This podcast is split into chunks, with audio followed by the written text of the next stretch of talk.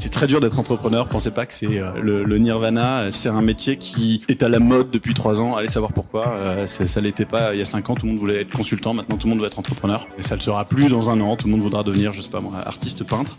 Salut, c'est Anouk du Wagon. Bienvenue sur notre podcast dédié aux entrepreneurs. Dans l'épisode d'aujourd'hui, on est très heureux d'accueillir Rodolphe Barrère, cofondateur et CEO de Potluck. Arrivé au Québec à 17 ans, Rodolphe a fait ses études à HEC Montréal. Il crée Potluck en 2014 à seulement 23 ans. Potluck est une plateforme permettant aux citoyens de voter pour les commerces qu'ils souhaiteraient voir ouvrir dans leur quartier. Dans ce talk, Rodolphe revient sur ses expériences de levée de fonds, ses défis, ses succès et partage sa culture d'entreprise et ses conseils aux futurs entrepreneurs. Bonsoir à tous, merci d'être là. Euh, Rodolphe, bonsoir. Bonsoir. Euh, merci d'être avec nous au wagon ce soir pour ce talk. C'est un plaisir. Euh, tu vas nous parler de Potluck, qui est euh, ta dernière aventure. Ma première aussi, mais et ta première ça. aussi, mais j'en souhaite euh, beaucoup d'autres. Alors, rapidement, Potluck, c'est quoi? Comment ça a été créé? Tu es français, tu as fait tes études ici. Comment tout ça s'est passé? Comment ça s'est goupillé pour qu'on en soit là ce soir? Euh, je suis arrivé au Québec euh, quand j'avais 17 ans, immigré de, de France. Euh, j'ai fait toutes mes études à HEC Montréal en fait. Euh, c'est là que j'ai rencontré mon, mon c'était mon ami à la base, mon colocataire, puis c'est devenu mon associé, Louis. Euh, et c'est là qu'on a créé euh, Potluck. Donc Potluck, c'est né en 2013 à peu près. Euh, ça a été créé officiellement début 2014, donc ça fait, on va bientôt souffler notre euh, quatrième bougie. Euh, et donc l'idée de Potluck, c'est parti d'un constat très très simple. En fait, on, on habitait comme tout bon euh, Français euh, montréalais, on habitait sur le plateau Mont-Royal. Euh, et, et avec mon coloc, on faisait des, des paris, on voyait des nouveaux commerces qu'ouvraient comme ça, puis on faisait des paris sur le nombre de mois, quelle est durer, la durée de vie des commerces. Puis on dirait bon, celui-là, ok, attends, c'est vraiment pourri, euh, c'est trois mois. Ah non, six mois, je te jure, je t'assure que ça passe l'hiver, etc. Et en fait, on avait souvent raison. Donc on était capable de prédire euh, la, la durée de vie des commerces. Et on s'est dit, attends, si nous deux, euh, à 22 ans, on est capable de prédire la, la vie ou la mort d'un commerce, ça veut dire qu'en fait, il y a une intelligence locale euh, qu'il faut absolument mettre au profit du, du retail. Et donc c'est de là qu'est partie l'idée de. On s'est dit, attends, ça c'est nos deux petits cerveaux, interrogeons 500 cerveaux en fait de la zone, là, des 4-5 blocs autour, pour voir qu'est-ce qu'ils pensent des commerces actuels, quels sont les nouveaux commerces qu'ils aimeraient avoir, etc. Et voyons si on est capable de sortir de la data pertinente. Et donc on a commencé dans la rue. On a interrogé euh, à la mano euh, 5000 personnes comme ça, des petites grand-mères qui passaient euh, 45 minutes à nous raconter euh, l'histoire du quartier depuis 1960 et puis des gens très désagréables qui n'avaient pas le temps de parler. Mais on a interrogé comme ça 5000 Montréalais de plein de quartiers différents. Euh, On est allé un peu partout pour comprendre comment pensaient les gens et comment on était capable de récupérer cette data pour en faire un truc euh, utile pour les euh, pour les villes, pour les promoteurs immobiliers, pour les commerçants indépendants, pour les grandes chaînes, les bannières, etc., etc. Et, et ensuite on a tout webifié, webivié, webisé. Je sais pas trop comment on dit. mais euh, alors cette phase-là elle dure combien de temps au final? Euh, ça a duré à peu près un an chez nous. D'accord. On a fait un an de, on se mettait dans des locaux vacants à l'époque, on était connus pour ça. On se mettait dans des locaux vacants avec des pancartes, avec écrit euh, choisissez les prochains commerces de votre quartier, etc. Et on interpellait les gens, tout simplement. Quel est l'événement qui vous fait passer à un autre niveau, un niveau un peu plus euh, web, plus tech? Alors en fait déjà quel est l'événement qui nous a fait il y a déjà un premier événement qui était rigolo c'est celui qui nous a fait dire que parce qu'on était étudiants en fait on Ouais. faisait ça parce qu'on trouvait ça drôle.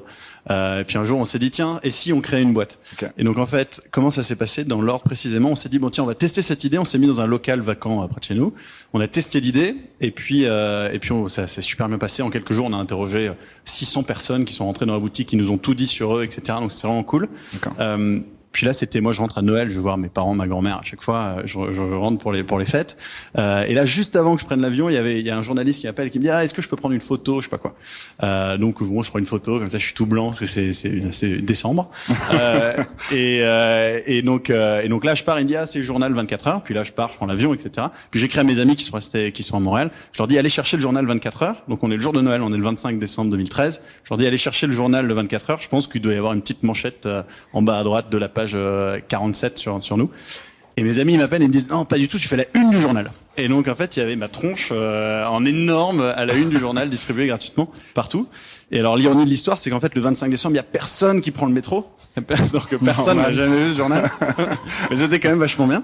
Euh, et donc finalement on a été appelé un peu, on a fait un peu le tour des, des médias. C'était assez assez impressionnant l'en- l'engouement en fait.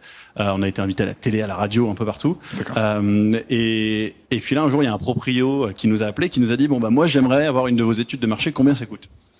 Puis on s'est dit bah je, je Grosse sais rien moi, c'est une grosse question, est-ce que ça vaut 500, 5000, 50 000, t'en sais rien en fait. Et donc je me souviens, on avait dit 5000 dollars. Et il avait dit bon bah go, je fais un chèque, je le fais à quel ordre? Puis on avait dit bon bah Potluck euh, Inc. Et puis il a fait un chèque Potluck Inc. Et là, j'avais appelé Louis. Je lui ai dit bon, écoute, il euh, va falloir qu'on enregistre la compagnie parce que là on a 5000 dollars sur un chèque pour nous. Potluck, c'est drôle comme nom, ça vient d'où? Et eh ben le potluck, en fait ça vient du potluck, c'est une sorte de, de, de, jeu de mots. Le potluck c'est un, c'est le repas partage, je sais pas comment en français de France ça serait un repas à la bonne franquette. D'accord. Euh, où chacun apporte un truc à bouffer en fait, et puis ça fait une, une, grande, une grande, une grande bouffe, c'est sympa. Nous on aimait bien l'idée dans le potluck que, euh, qu'en fait chacun contribue avec euh, sa petite pierre à créer un truc convivial, sympa. Et en fait c'est l'idée derrière potluck, c'est qu'en donnant son avis sur potluck.com on contribue tous à créer un quartier commun euh, qui, est, qui, est, sympa, qui est convivial en fait. Ok. Voilà. Alors ça c'est comment c'est originé. Aujourd'hui, c'est quoi les challenges actuels de Potluck dire qu'est-ce que qu'est-ce qui vous fait, euh, qu'est-ce qui vous prend en tête, qu'est-ce qui euh, vous fait vibrer au quotidien tu étais à Québec tout à l'heure, qu'est-ce que tu allais y faire Alors, J'ai rencontré la maison Simons à Québec, c'est pour ça que j'ai mis une cravate pour être chic. Écoute, euh, je vais parler sous le contrôle s'il y a des mecs de l'équipe là-bas, donc je voudrais pas dire des conneries. Euh, les challenges actuels, bon, Potluck ça a beaucoup grossi récemment, donc on était on était encore euh, quatre en, en, décembre dernier. Là, on est à peu près une, euh, une vingtaine. Et donc ça continue de, de, croître. Là, on a vraiment une, une, belle aventure. En fait, on a levé des fonds il y a un an, donc ça nous a donné un beau, un beau boom. Euh, et donc là, c'est le défi de la croissance, le défi d'être sur deux pays parce qu'on a ouvert euh, des bureaux en France aussi, euh, et de commencer à développer le marché américain tout en travaillant sur la technologie, tout en gardant une culture d'entreprise qui reste cool. Euh, donc là, les challenges sur tous les fronts. Ok. Donc, nous, au wagon, on est, on est beaucoup techno, du coup. Et j'aimerais bien que tu nous parles de comment tu es passé de, bah, du coup, de ton local vacant à webifier tout ça. Comment tu choisis tes techno? C'est quoi les défis auxquels tu dois faire face en tant qu'entrepreneur, choisir techno. Euh, parfois, tu as dû avoir des, des, petites surprises, des petites difficultés. Comment tu les gères et euh, et comment tu, tu te prémunis contre un risque de revenir sur les mêmes erreurs, etc. Alors nous, on a fait plein de conneries sur la techno. Euh, alors déjà, ni Louis ni moi euh, n'étons euh, tech ou développeur de formation. Donc globalement, de base, on n'y connaît rien. Euh, front-end, back-end, pour moi, c'est du chinois. Il fallait faire le wagon. Euh, ouais, fallait faire le wagon. Donc on n'y connaissait rien. Donc on s'est dit qu'il fallait aller chercher une ressource supplémentaire pour nous aider. Euh, et c'est là qu'on a fait des bêtises en s'associant à des personnes avec qui on n'était pas forcément euh, alignés. Mmh. Euh, donc des gens très bien, mais juste qu'on n'avait pas la, la, même vision de, de la façon d'entreprendre. Euh, et puis on a itéré euh, des modèles en les codant et en les itérant au lieu de faire l'inverse, c'est-à-dire les tester en, en, en, parlant, en montrant des mock-ups à des clients, etc. avant de les coder. Et donc on a on a codé des trucs, on a tout foutu à la poubelle derrière, etc. Donc ça a été euh, ça a été un peu rock'n'roll de de webiser euh, tout ça. Mais aujourd'hui on a un truc euh, qui est stable, qui crache pas trop. Je dis ça parce qu'en ce moment, je crois qu'on on se prend pas mal de, de, de crash, genre ce matin, non? J'étais à Québec et je recevais toutes les alertes. Monitor is down. Okay. Et je comprends que du coup, il y a un pivot B2C vers B2B. Comment s'est passé? Qu'est-ce qu'il y a Alors en fait non, il n'y a jamais eu de pivot, ah, il y a jamais eu pivot B2C vers B2B. Nous ça a toujours été un B2C to B, donc en fait on interroge les citoyens, euh, on prend leur data et puis on les, les crunch et puis on les on les commercialise à, à différents acteurs euh, business pour qu'ils puissent faire en sorte de créer des quartiers à l'image des citoyens. Euh, par contre, là où on a pivoté, c'est qu'au début, on offrait nos données à des commerçants indépendants. Et puis on est beaucoup plus passé. Maintenant, on s'est rendu compte que les commerçants indépendants, bon, un, ils n'avaient pas le pouvoir d'achat pour acheter nos données qui sont quand même assez chères. Euh, deuxièmement, c'était trop raffiné, trop précis, donc ça, ça marchait pas. Et donc en fait, on s'est rendu compte que les municipalités qui elles-mêmes les redispatchaient à tous les commerçants, les promoteurs immobiliers, les grandes chaînes, euh, c'était des gens qui étaient vraiment euh, fanats de cette donnée-là. Ce qu'il faut savoir, c'est que dans le retail et le, l'immobilier commercial, tout le monde utilise les mêmes données depuis euh, genre les années 1980. C'est des données euh, qu'on appelle top-down, donc c'est des données de Statistique Canada. Puis ils vont prendre la zone, ils vont dire donc ici, tu as, euh, as 16 000 ménages qui gagnent 60 000 dollars par année. Un ménage québécois moyen en 2011 qui gagne 60 000 dollars par année dépense X en viande, euh, moins la compétition, donc tu devrais installer une boucherie. Euh, sauf qu'en fait, aujourd'hui, dans la dans la crise du retail hein, telle qu'on la connaît, euh, ça, cette approximation macroéconomique, elle est plus suffisante. On a besoin de faire ce qu'on appelle du bottom-up, donc d'aller interroger des bassins de consommateurs mmh. locaux sur euh, est-ce qu'ils veulent, euh, oui, vous voulez un café, mais vous voulez un Starbucks, un, un, un, Second Cup, un Tim Hortons ou un café indépendant où vous pouvez venir avec vos chiens. C'est pas pareil. Moi, je, tu, tu proposes un café indépendant dog friendly, mon café, je peux le payer peut-être euh, cinq fois plus qu'un café McDo, tu vois, Ouais, à café équivalent.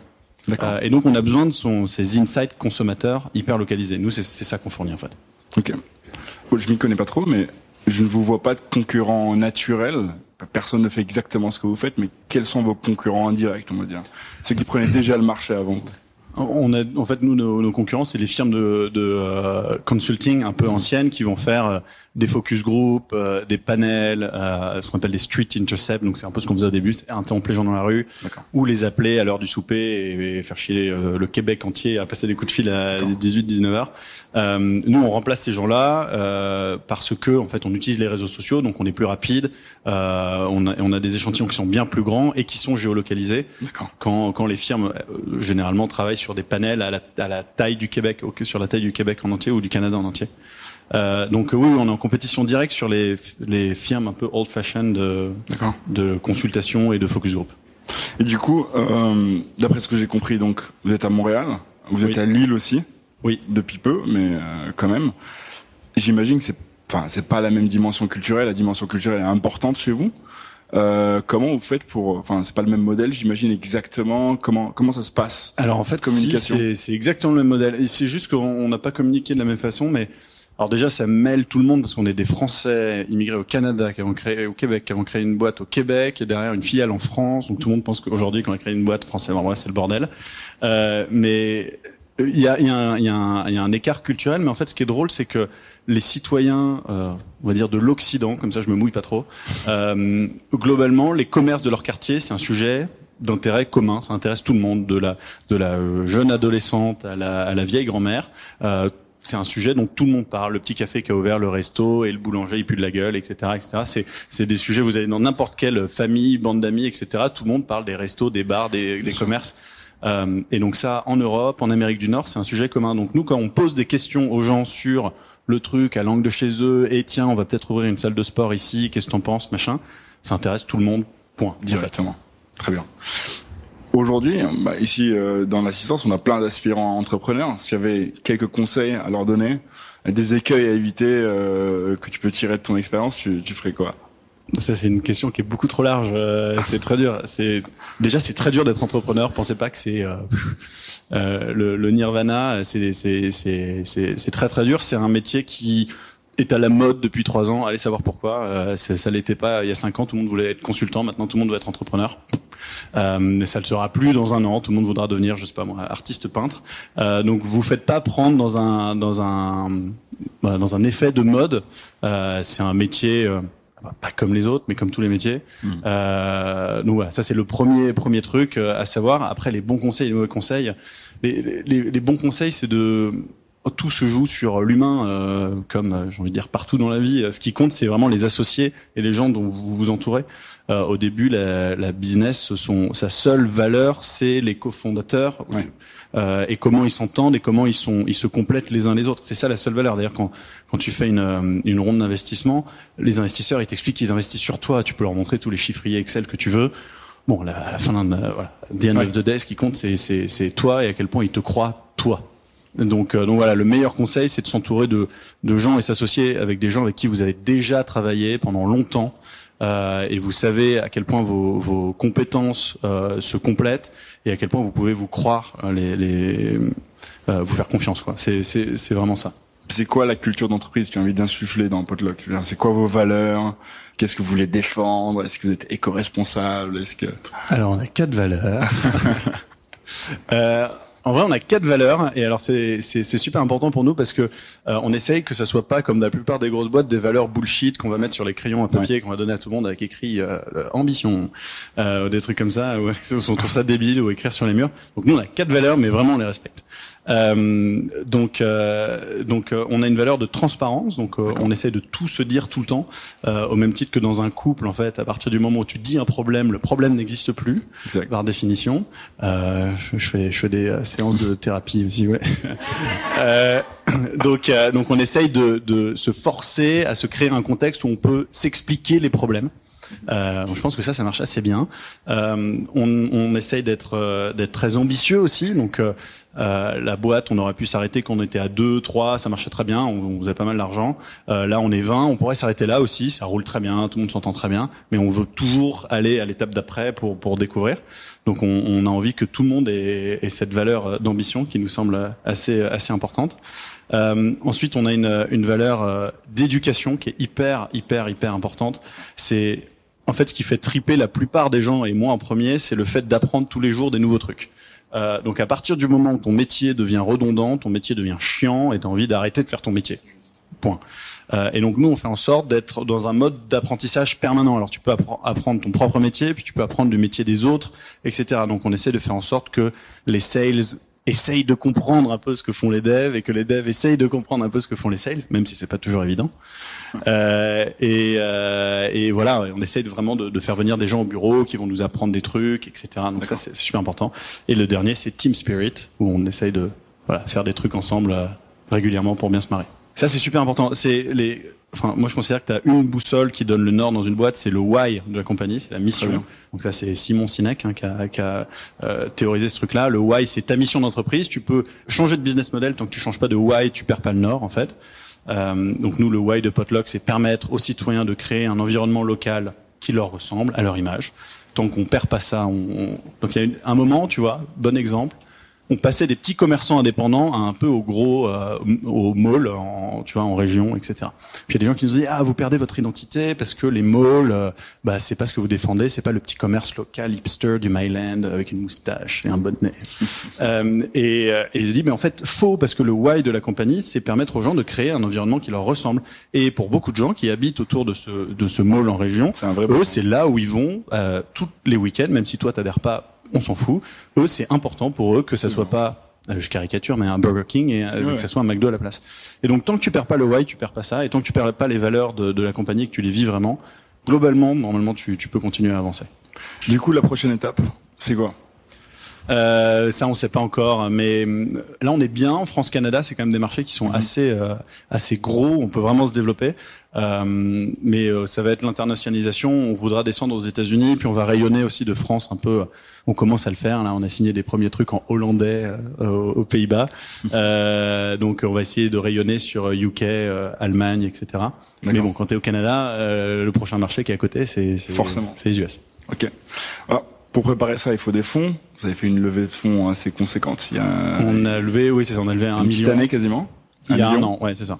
Euh, c'est quoi l'impact? Comment ça change euh, votre vie en tant que boîte? Alors déjà, on a dépensé beaucoup de cet argent, hein, donc c'est, ça me paraît être un peu de l'histoire bon ancienne. C'est bon signe, euh, oui, ça dépend. Si je te dis, t'as dépensé toutes tes économies, c'est bon signe. Mais en réalité, comment on libère cet argent? Est-ce que J'imagine que ça a une vertu extrêmement disciplinante. Est-ce que vous pouvez faire ce que vous voulez avec cet argent? Est-ce que ça vous met une pression? Est-ce que ça te libère, toi, en tant qu'entrepreneur? Euh, Comment ça fonctionne? Alors, ça, ça, te libère de la pression du cash flow, du euh, est-ce que à la fin du mois, je peux payer tout le monde? Mm -hmm. Ça, c'est sûr, ça, c'est cool. Euh, mais en revanche, ça te rajoute une autre pression qui est, en fait... Euh, Enfin, tu sais, en gros, tu, tu perds de l'argent, tu perds de l'argent jusqu'à un moment où tu es censé taper le break-even ou relever des fonds. Donc en gros, tu es en train de foncer dans un mur qui se rapproche, qui se rapproche, qui se rapproche. Euh, donc voilà, tu passes dans un mode où tu perds de l'argent chaque mois, versus un mode avant où on était rentable. Euh, donc c'est nous qui avons décidé de se mettre à risque pour se développer plus vite, etc. Mais c'est pas euh, apaisant euh, comme situation de lever des fonds. D'ailleurs, ça, ça fait partie des trucs aussi qui sont euh, beaucoup trop mis en avant alors que c'est pas très très important. Oui, parce que c'est pas tout le monde qui a envie de lever des fonds, justement. Euh, mais du coup, pourquoi vous, vous êtes dans quel but vous avez fait cette ronde euh? Nous, c'est parce qu'on a voulu accélérer, puis on l'a et puis on l'a faite euh, en s'entourant uniquement d'acteurs qui nous semblaient pertinents. Donc on n'a pas entre guillemets vendu notre âme au diable. Euh, tu vois, euh, l'ex, on a dans nos investisseurs le monsieur qui a été à la tête de Rona, je sais pas si tu connais, mais c'est le plus grand magasin de briques Robert Dutton, etc., qui fait partie de, de, nos investisseurs, qui était notre lead investor. Okay. Euh, on a la BDC, la BDC donc qui, est, qui, est, qui a pour mission d'aider les entreprises canadiennes, donc qui te laisse aussi le contrôle, etc. Donc on s'est entouré de gens qui nous ont apporté une expertise, et puis après on a pris de l'argent qui ne nécessitait pas un contrôle euh, super, super. Euh, comment dire intense. Donc euh, donc il faut quand même choisir, il faut pas euh, lever des fonds pour lever des fonds, il faut vraiment choisir qui investit parce qu'après c'est tes partenaires. Euh... C'est ça parce que et puis ils investissent pour sortir à un moment. Alors, ça dépend qui, en fait. D'accord. Euh, T'as des gens qui investissent parce que euh, ils, ils veulent faire partie de l'aventure, etc. Et je vais pas dire que c'est du mécénat, mais ça s'en approche en tout cas. D'accord. Euh, des gens comme la BDC, ils cherchent pas à faire un exit à 5 ans, 7 ans. Euh, par contre, si tu prends du VC traditionnel, il faut regarder quelle est la durée du fonds, où est-ce qu'ils Mm. en sont, pour voir si ta boîte elle est à peu près alignée au moment où ils sont censés faire 10x euh, avec leur fonds. Est-ce qu'il y a eu de la love money au départ ou Il n'y a pas eu de love money, non, il y a eu du love time de mon cofondateur et moi. C'est de la monnaie. ouais. Euh, c'est de la, oui, ça, c'est de la valeur en tout cas. C'est de la valeur. Donc, euh, on était très pauvres pendant très longtemps. on a bouffé des, ça s'appelle des nouilles ramen ici. Toi, tu, Ah, tu- tu- vois vois très très bien ce que c'est. Ça, ça coûte 30 centimes le plat. Euh, j'ai, des, des témoins là-dessus. On bouffait ça tous les midis. Euh, pour essayer d'é- d'économiser des, des coûts et puis euh, ça a duré ça ça a duré à peu près euh, un an et puis après on a commencé à se payer un petit salaire et puis après euh, ça a commencé à se stabiliser Potluck, dans 5 ans, on a déjà passé 4. Ça donne quoi? C'est une question difficile. C'est une question impossible en fait, pour être honnête.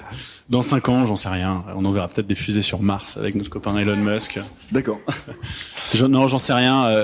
Nous, je pense que là où on est, notre force, c'est qu'on a compris un truc, c'est que on est capable sur des sujets communs de fédérer la société. On commence par le retail. En fait, on s'est rendu compte que les gens, il y avait un sentiment d'appartenance à leur quartier qui était très fort et qui allait se développer. En fait, Mm. le quartier est un peu l'extension de chez soi. Euh, et, et on a fait une petite étude d'ailleurs pour 97% des gens qui se disent fiers d'appartenir à un quartier. Euh, le plus important, c'est les commerces. Donc c'est pour ça qu'on a commencé par ça parce qu'on s'est, on, on a compris ça. Donc euh, je pense qu'on va surfer sur ce sentiment d'appartenance à un quartier pour essayer de créer des communautés par quartier un, un peu à travers le monde. Euh, et la porte d'entrée, c'est le, le commerce, euh, c'est le retail en B2B. S'il y avait une chose que tu devais changer par rapport à- au parcours que Potluck a eu, tu veux- ce serait quoi? Euh, Qu'est-ce que je changerais? Alors tu sais, euh, si je te sors les quotes que tu vois sur LinkedIn, c'est euh, sometimes you win, sometimes you learn, genre. Donc euh, peut-être que je te vais te dire que toutes les, les trucs qu'on a ratés finalement c'était des apprentissages. Donc ça, ce serait la réponse euh, politically euh, correcte. Right.